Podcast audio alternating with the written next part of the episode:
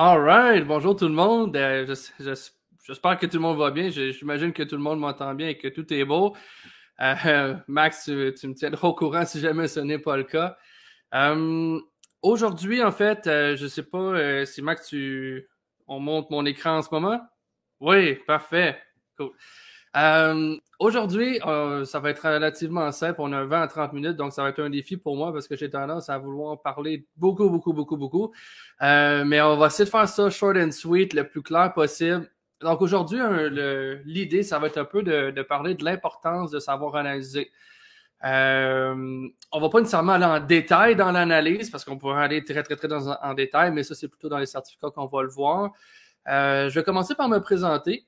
Donc, euh, ben, commencer par vous présenter l'agenda d'aujourd'hui. Donc, euh, je vais commencer par me présenter.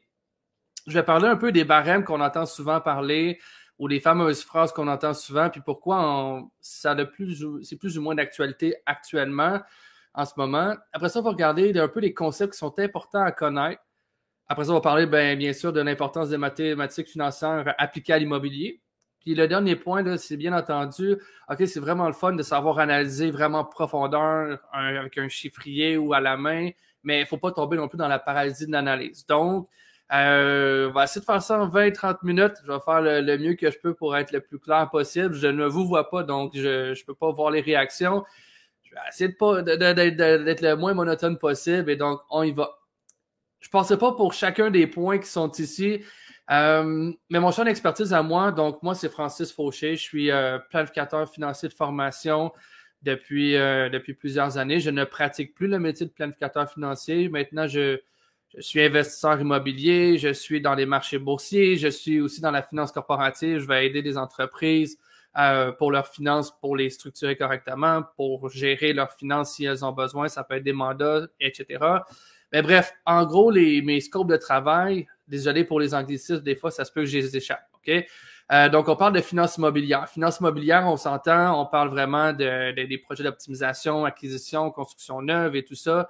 Euh, et ça va être très vaste que ce que je vais faire. Ça peut passer autant de, bien sûr, l'analyse des opportunités, mais ça va être aussi de passer au travers du processus de due diligence, euh, gestion de risque, gestion de portefeuille, gestion de croissance et tout ça. Encore une fois, si je pense que ça va être enregistré dans le futur, vous pourrez faire pause si ça vous tente de lire tout ça au complet. Finance de marché, que ce soit dans du day trading, swing trading ou du euh, long term, euh, je vais être impliqué là-dedans aussi pour mon propre compte. Euh, maintenant, je bâtis mes propres portefeuilles basés sur différentes stratégies. encore une fois, ça peut être du value investing, du growth investing, income investing, avec du leverage, mettons des leverage ETF. être long, short, c'est super payant en ce moment parce que le marché n'arrête pas de tomber. Donc, pour ceux qui sont habitués avec des stratégies un peu différentes, c'est très profitable quand un marché tombe, c'est important de le connaître. Euh, bien sûr, l'analyse fondamentale, technique et la finance comportementale. Ça, pour ceux qui sont dans la finance ou bien ceux qui ne comprennent pas nécessairement, euh, qui ne sont pas nécessairement euh, approfondis dans la finance, mais la finance comportementale ou la psychologie du marché, c'est quand même quelque chose qui est intéressant et qui est souvent sous-regardé, si je pourrais dire ça comme ça. Et donc, il y a plusieurs véhicules d'investissement que j'ai marqués ici, mais bref. Finance corporative, dans mon cas, je vais souvent euh, aider des entreprises, surtout pour ce qui est au niveau financier. Donc, on va faire la planification financière corporative. On va regarder, on va projeter les états financiers. On va, je peux on va bâtir les états financiers de A à Z. Bien entendu, ça va dépendre de l'entreprise. Une biotechnologie n'aura pas les mêmes états financiers ou la même modélisation financière euh, que, par exemple, une entreprise de retail. Bref. Euh, et la finance personnelle, bien sûr, en, étant planificateur financier, j'ai couvert toutes ces, toutes les, les, spectres, je pourrais dire ça, de la finance personnelle. Euh, donc, si on peut voir finance, finance, finance, finance, je suis un mordu de finance, je suis un passionné de finance, d'investissement.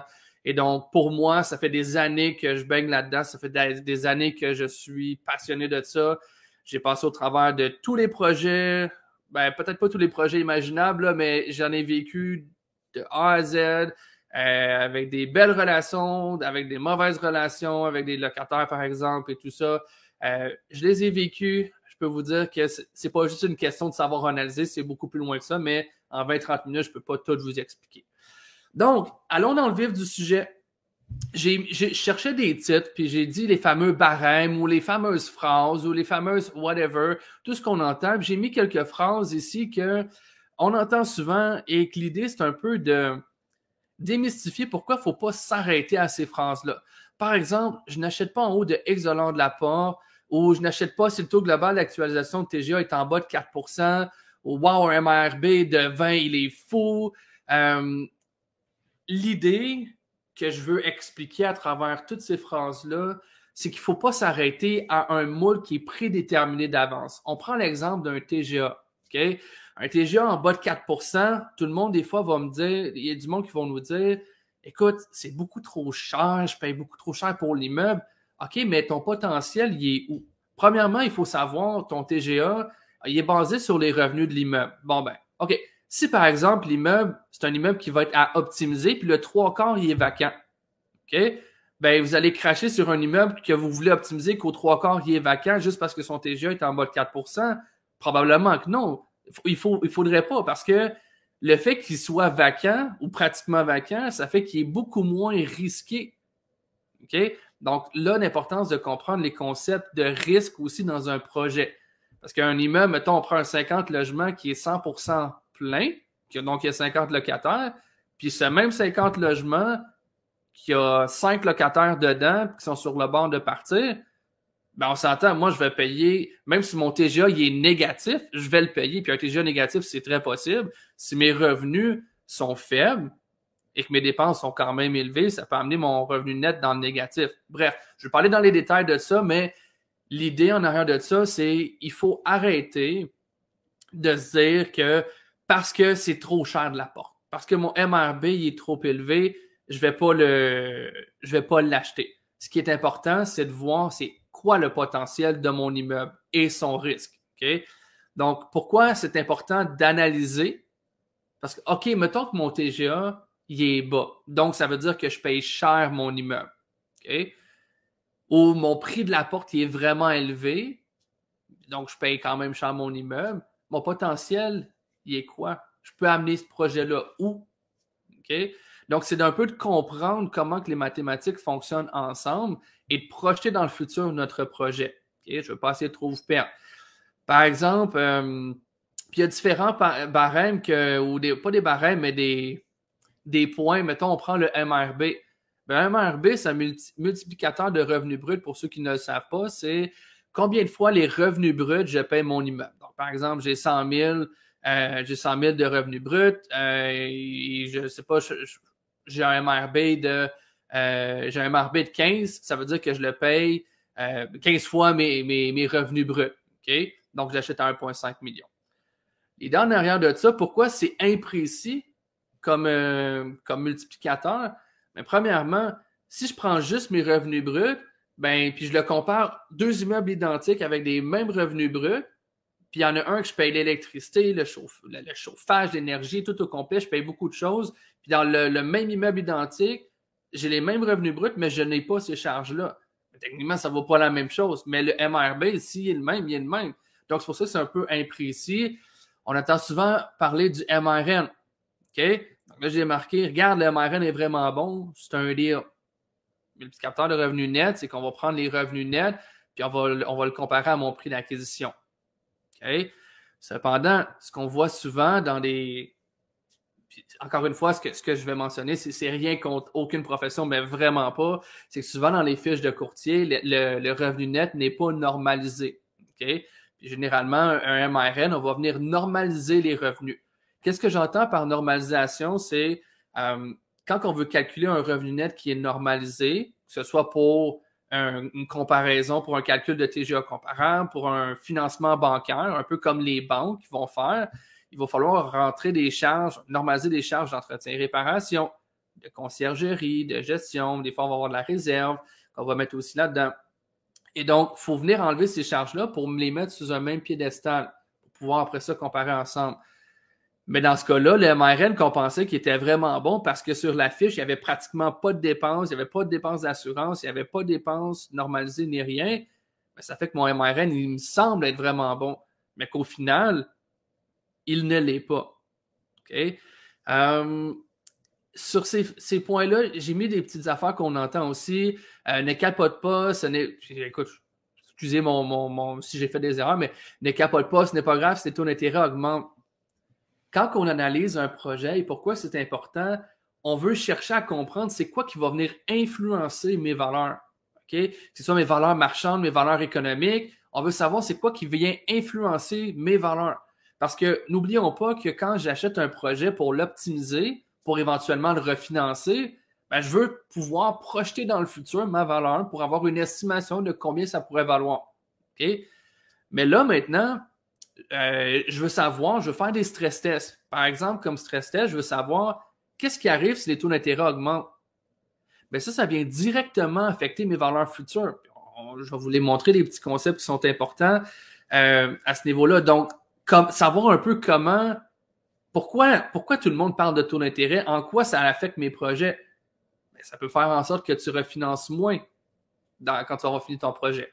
Donc, euh, important à savoir. Ça aussi, le, je m'en vais direct en SCHL pour mon projet d'optimisation qui va durer six mois euh, et le concept de la valeur de l'argent dans le temps. C'est deux choses qui sont vraiment importantes, puis on va les voir un petit peu après. Parce que n'oublions pas, par exemple, un 100 000 dans un an vaut plus que 100 000 dans cinq ans. Right? Donc, on, veut avoir les revenus ou l'entrée d'argent le plus tôt possible. Parce que, par exemple, si je le reçois dans un an, je le mets dans un CPG pendant les quatre années qui restent, ben mon 100 000, c'est ça avec les taux d'intérêt, les, taux de, CPG qu'on a, on va peut-être avoir 101 euh, 000, mais quand même, mon 100 000 va être plus élevé que le 100 000 que j'aurai dans 5 ans. Donc, il y a des techniques d'ingénierie financière qu'on va chercher à venir trouver, sachant que si je peux refinancer plus rapidement, peut-être que je vais devoir venir en mettre un peu plus. Je peux venir pallier ça par des, euh, des dettes subordonnées, des prêteurs privés, des prêteurs alternatifs, etc. Mais ce qui est important, c'est de comprendre la valeur de l'argent dans le temps. Dernier point aussi euh, que je veux stresser vraiment beaucoup. Pas grave, je vais mettre une balance de prix de vente de 100%, no stress, c'est tranquille, il n'y a pas de stress. Me finance à 100%. Parfait. Pourquoi l'analyse est vraiment importante? Parce que je veux savoir, OK, ma BPV, là, c'est vraiment cher, je l'ai maintenant, je ne mets pas une scène de ma poche. Mais est-ce que à mon refinancement ou à l'échéance de cette BPV-là, je peux la rembourser dans son entièreté? C'est à ça un peu que l'analyse sert. Ça sert à analyser, bon, ben, combien dans le futur ça va valoir ce projet-là? Est-ce que je vais être capable de repayer cette balance de prix de vente-là? C'est là l'importance de savoir calculer correctement. Euh, je vois le temps qui avance, bien sûr. Euh, les concepts importants, OK? Tantôt, je vous ai parlé, par exemple, de taux d'intérêt et tout ça, comment ça vient affecter mes valeurs. Euh, et ça, ça va être important dans mes analyses aussi. Donc, bien sûr, les revenus, les dépenses, incluant une normalisation des dépenses. Il faut normaliser mes revenus, OK, avec les dépenses d'entretien, réparation, salaire, slash conciergerie, la gestion, parce que pour toutes les mettre sous un même piédestal, OK, puis voir un peu comment dans le futur je peux venir euh, les augmenter ou augmenter mes revenus ou diminuer mes dépenses. Donc, faire une analyse de marché pour voir si c'est possible de le faire ou pas. Conversion de chauffage. Taux d'intérêt payé versus taux de qualification. Ce qu'il faut comprendre, c'est que dans nos analyses, on va utiliser un taux de qualification. Quand, quand, je parle de nos analyses en termes de calcul de valeur économique, euh, parce qu'il y a différentes valeurs, on va les voir un petit peu plus loin on va utiliser le taux de qualification dans l'univers qui est bancaire, dans l'univers opérationnel, donc dans la réalité, je ne vais pas payer le même taux d'intérêt. Ce que les banques font, c'est qu'ils vont se mettre des fameux buffers. Pardonnez mon anglicisme, mais ils vont se mettre des buffers pour justement pallier au risque d'augmentation potentielle de taux d'intérêt. On regarde il y a quelques mois slash années, euh, les taux d'intérêt, ils étaient vraiment, vraiment, mais vraiment bas.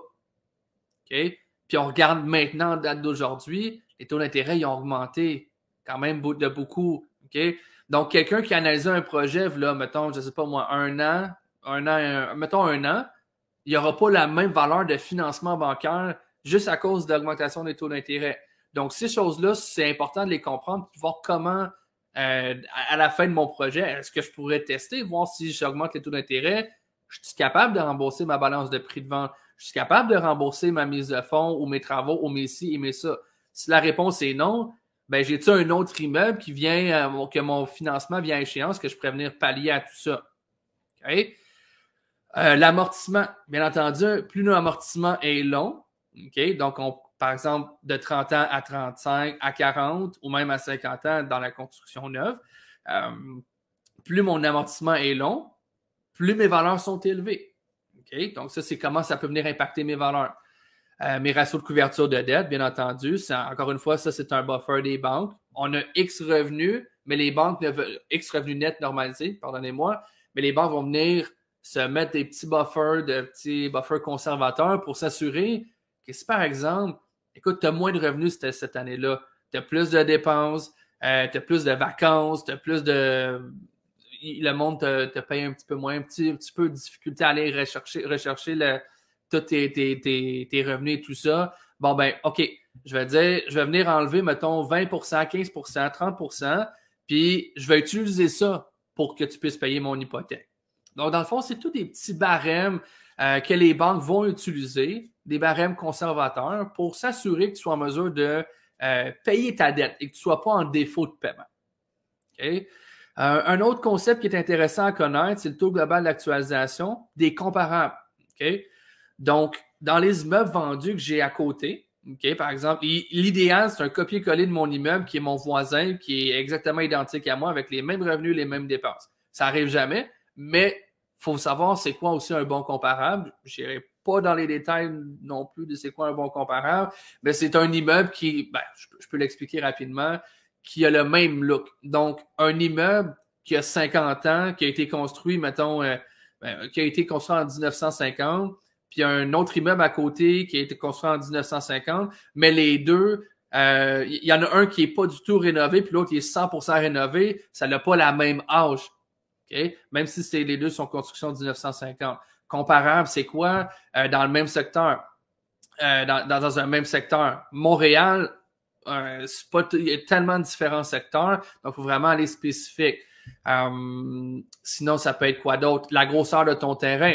Est-ce que mon terrain fait 2500 pieds carrés, puis mon voisin, comparable, il en fait 15 000 pieds carrés? Ben, c'est pas du tout la même comparable parce que ton terrain, est-ce que tu peux construire dessus? Ça a une certaine valeur. OK? Donc, sinon, ça peut être quoi aussi? Le, cadre légal.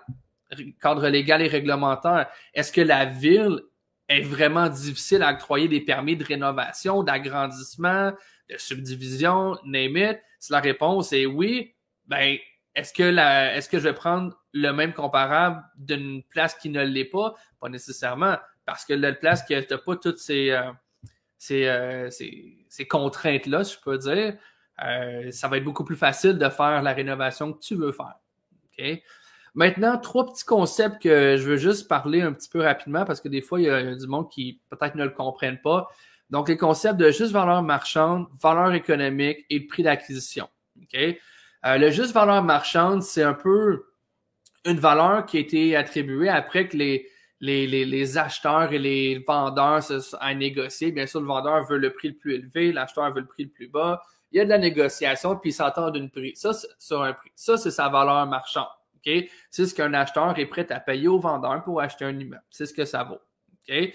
Euh, cependant, c'est pas parce que ça vaut ça que le monde va nécessairement payer ça. Par exemple, ça vaut un million et euh, tu as un ami à toi que tu connais vraiment bien, tu décides de lui vendre à 950 000.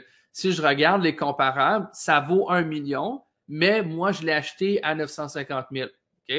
Donc, bien entendu, la plupart des, institutions financières vont financer le moindre de ces trois-là ici. Valeur économique, puis bien entendu, c'est pas une faute de frappe, il y a un S à valeur économique. Pourquoi? Parce qu'une valeur économique, c'est une valeur finançable. Qu'est-ce qu'on entend par valeur finançable? C'est une valeur que la banque va utiliser pour te financer. Donc, ils vont regarder c'est quoi les revenus et les dépenses. Ils vont venir normaliser tout ça. Ils vont mettre un ratio de couverture de dette avec l'amortissement, avec le taux de qualification. Ça vaut combien? Avec les ratios prévaleurs, bien entendu? Ça vaut combien au niveau bancaire?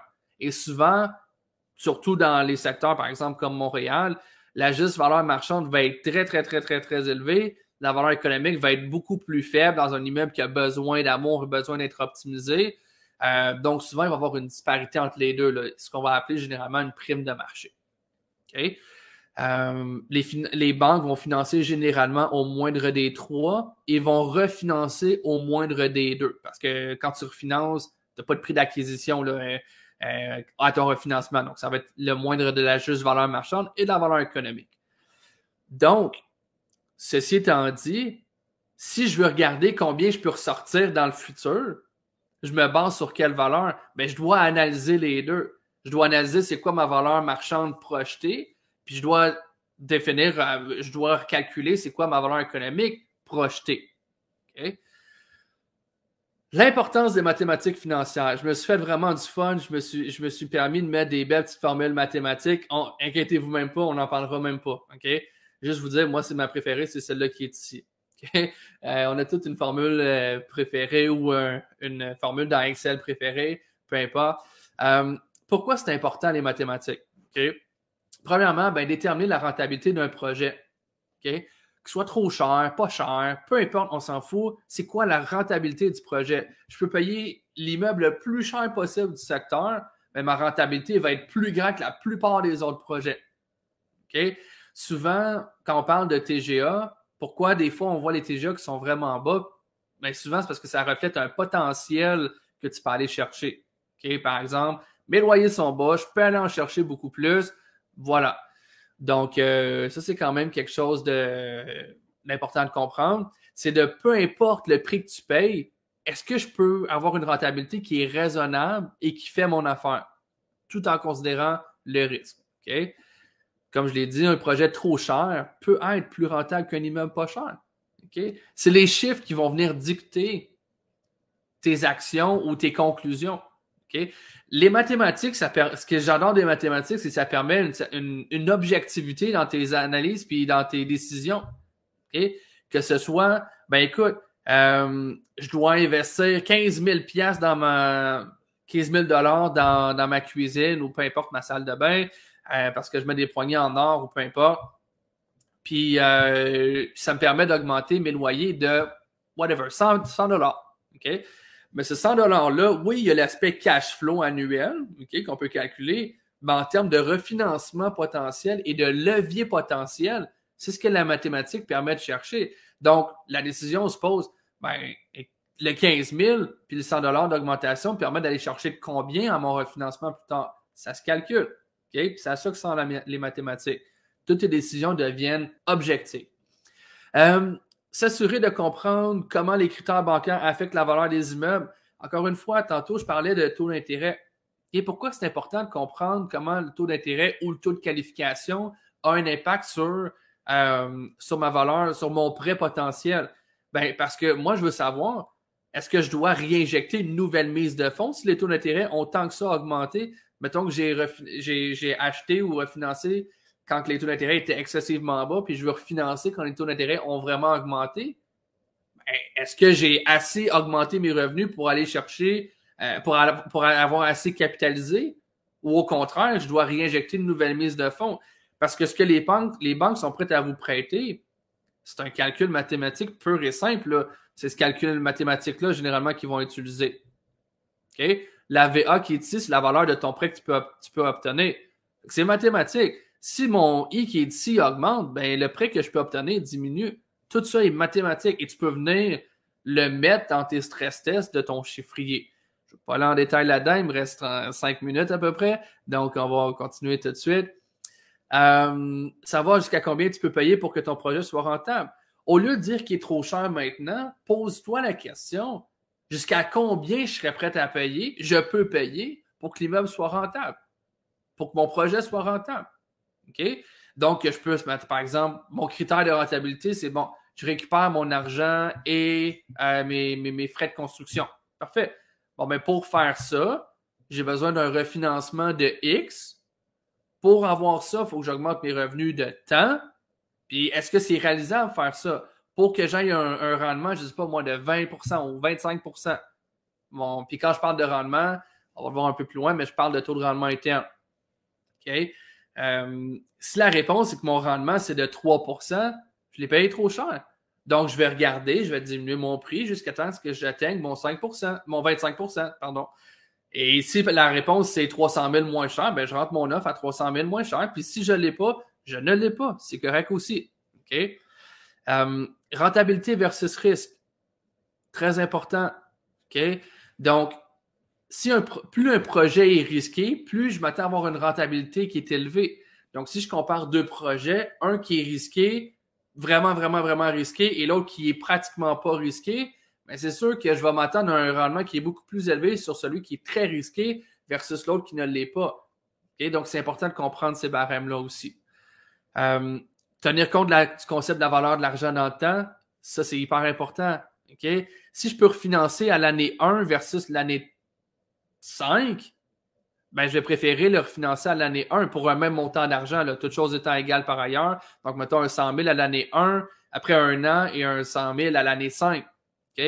Parce que quand je regarde ça, puis j'amène ça en date d'aujourd'hui, ben, le 100 000 dans un an vaut plus que le 100 000 dans 5 ans via le concept mathématique que tu peux le réinvestir, que ce soit dans un CPG ou dans un autre projet immobilier. Euh, là, je, ne veux vraiment pas aller là-dedans, mais en finance et en mathématiques financières, ben, dans le certificat, du moins, on explique les différences entre euh, le taux de rendement interne et le, là, j'ai euh, dû mettre RSI, le retour sur investissement euh, ou euh, Return on Investment. Donc, le taux de rendement interne, c'est un concept qu'on va utiliser, surtout dans, en finance, on va beaucoup plus utiliser le tri que le rendement. Parce que, par exemple, je, prends, je reprends le, même exemple. Le 100 000 dans un an ou 100 000 dans cinq ans, si je fais un retour sur investissement, ben, je fais 100 000 puis j'investis, mettons, je ne sais pas moi, j'ai investi un million, j'ai, mettons, 100 000 sur un million, j'ai fait 10% de rendement. Ouais, mettons 100 000 que tu reçois dans un an versus dans cinq ans, il ne vaut pas la même affaire. Là. En date d'aujourd'hui, il vaut beaucoup moins que 100 000. OK? Donc, c'est là qu'on va regarder les concepts de tri et versus le ROI. OK? Je finirai avec ça. Là, je vous ai parlé de concepts mathématiques, je vous ai parlé de concepts tout court, les valeurs, comment que ça vient influencer, l'important d'analyser puis de déterminer les vraies valeurs et pas les valeurs qu'on entend à gauche à droite, que tu lèches ton doigt, tu regardes le vent, il est où ce matin-là, et là tu dis, ben écoute, je m'en vais là comme valeur. Non, il faut que tu mathématiquement, tu sois confiant dans tes valeurs, mais au final, tu ne veux pas tomber dans la paralysie de l'analyse, tu ne veux pas suranalyser puis pas faire aucune, aucune, aucune, euh, ben, aucun projet euh, premièrement, il n'y a pas d'opportunité parfaite.